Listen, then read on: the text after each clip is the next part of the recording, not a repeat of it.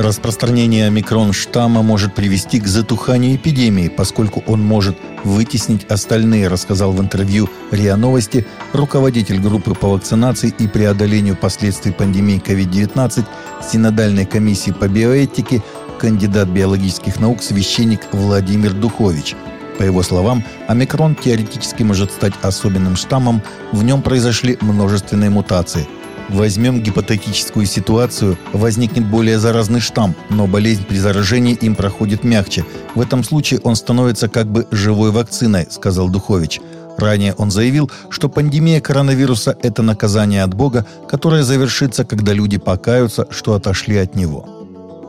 Всемирная сеть молитвы Папы Франциска опубликовала видеопослание, в котором епископ Рима прокомментировал свои молитвенные прошения на январь, сообщает Vatican News. Согласно недавнему отчету фонда «Помощь церкви в беде», религиозная свобода нарушается в трети стран мира, в которых проживает около 5,2 миллиарда человек, включая 646 миллионов христиан.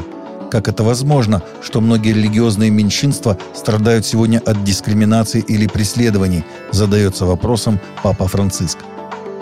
На своем очередном заседании 6 декабря исполнительный комитет Церкви Адвентистов седьмого дня в Южной Германии проголосовал за равное рукоположение мужчин и женщин на пасторское служение, сообщает сообщество «Прогрессивные адвентисты» со ссылкой на Adventist Today.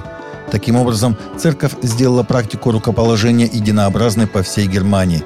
Северогерманский юнион уже принял решение о равном рукоположении 25 апреля 2021 года.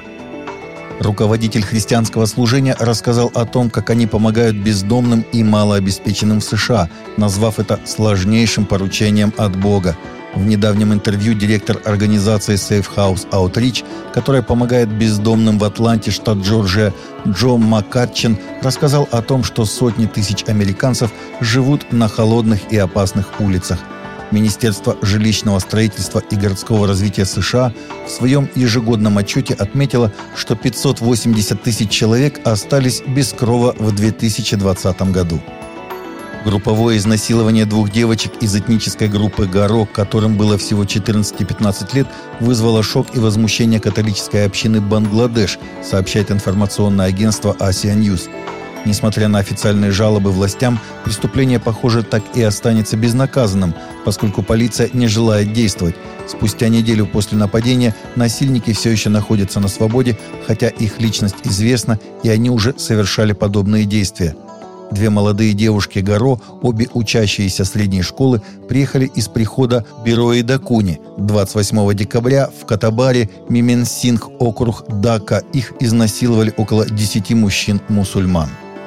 Статуя, выставленная в Организации Объединенных Наций в Нью-Йорке, которая была уподоблена зверю конца времен из книги Откровения Нового Завета, была удалена. Стефан Джужарик, пресс-секретарь генерального секретаря организации, сообщил новостям CBN, что скульптура не была установлена на постоянной основе и ее удаление планировалось заранее – Хотя представители ООН называли скульптуру крылатого льва искусством, многие говорили, что она выглядела устрашающе похожей на зверя, описанного апостолом Иоанном в библейской книге Откровения и пророком Даниилом в Ветхом Завете.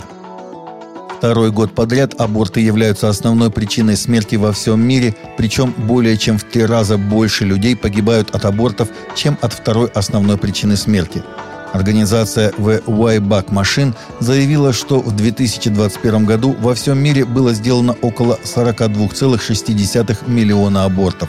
Если бы аборты были включены в качестве причины смерти, число смертей в прошлом году превысило бы 100 миллионов. Два самых популярных подкаста в Соединенных Штатах не посвящены спорту, новостям или даже поп-культуре, а они о Библии – Библия за год, организованная католическим священником Майком Шмидцем, занимает первое место в США в чартах подкастов Apple, в то время как краткое изложение Библии, организованное Тарой Ли Кобл из D-Group, занимает второе место. В Библии за год Шмидц читает священные писания и дает комментарии в подкастах продолжительностью около 20-25 минут. В кратком изложении Библии Кобл идет рядом со слушателем и просматривает чтение Библии в тот день. Каждый подкаст длится около 8 минут. Рейтинг подкастов выше, чем у подкастов York Times, NBC, Джо Рогана и NPR.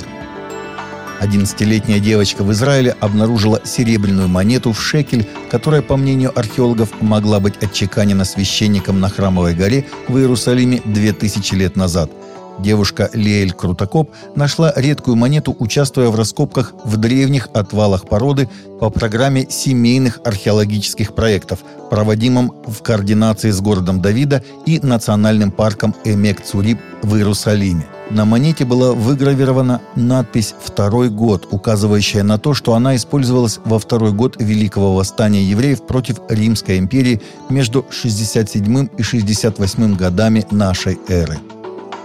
Согласно православному календарю, 6 января 22 года – это 24 декабря по старому стилю, церковному юлианскому календарю, на вечере Рождества Христова, последний день рождественского поста. Согласно церковному уставу, сегодня самый строгий день этого поста для православных. Завтра православное Рождество. Христианское радио «Пилигрим» поздравляет всех с этим замечательным праздником. Таковы наши новости на сегодня. Новости, взятые из открытых источников. Всегда молитесь о полученной информации.